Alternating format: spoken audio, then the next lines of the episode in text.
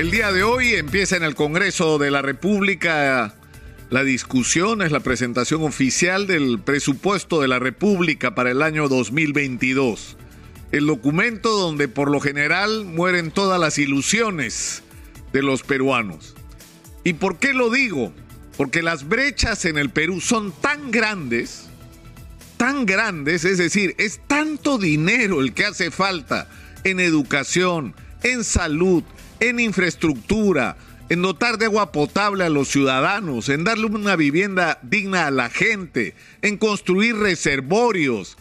Es decir, es tanto lo que no se ha hecho a lo largo de décadas que es absolutamente imposible que un presupuesto de la República mirado en términos convencionales pueda afrontar los retos que el momento demanda.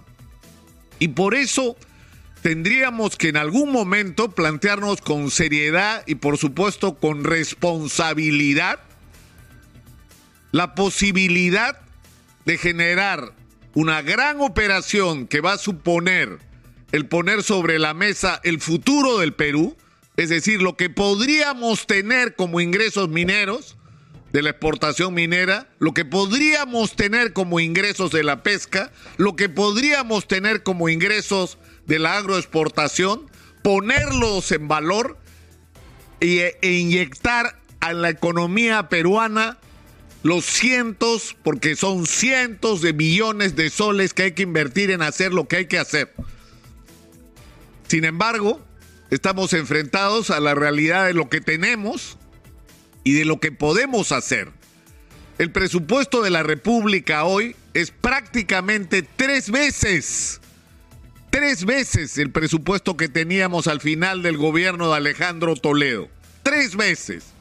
Y sin embargo, los grandes problemas del país no se han resuelto ni de lejos. Y esto nos enfrenta al reto del mal uso, del pésimo uso de los recursos que hemos tenido disponibles. Tenemos esta vez cerca de 200 mil millones de soles en el presupuesto de la República, pero la Contraloría General ha hecho una proyección de que fácilmente se pierden entre 20 y 22 mil millones al año por corrupción.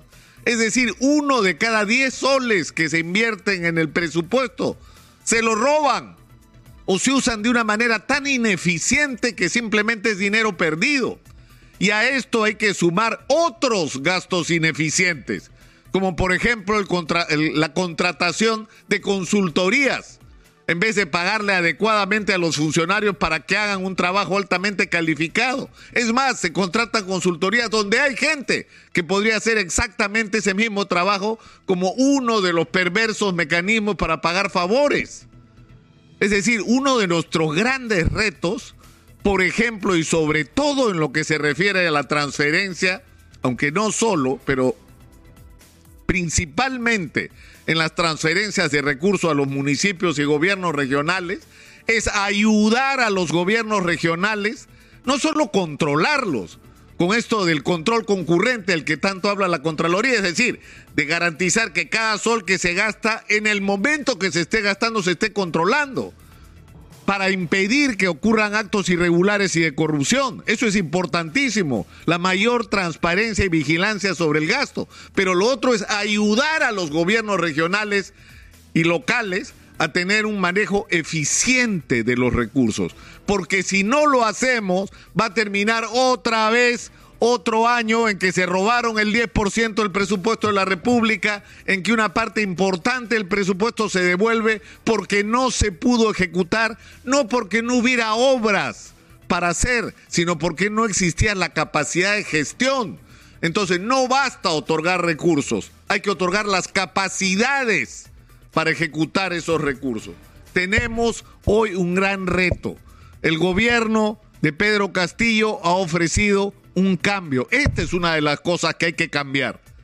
Comencemos por ahí, comencemos por ahí, pero no perdamos la perspectiva de que los grandes problemas del país con este tipo de presupuesto están lejos de poder resolverse y de que algo extraordinario vamos a tener que hacer, un gran plan de reconstrucción o de construcción del Perú de cara al bicentenario al del 2024, no lo sé, no lo sé. Es decir, pero pongámonos en algún momento una fecha y veamos la manera como sacamos de algún lugar y felizmente tenemos de dónde los recursos multimillonarios que necesitamos y que no pueden ser incorporados en el presupuesto de la República para enfrentar la solución de las gigantescas brechas que el Perú arrastra por décadas.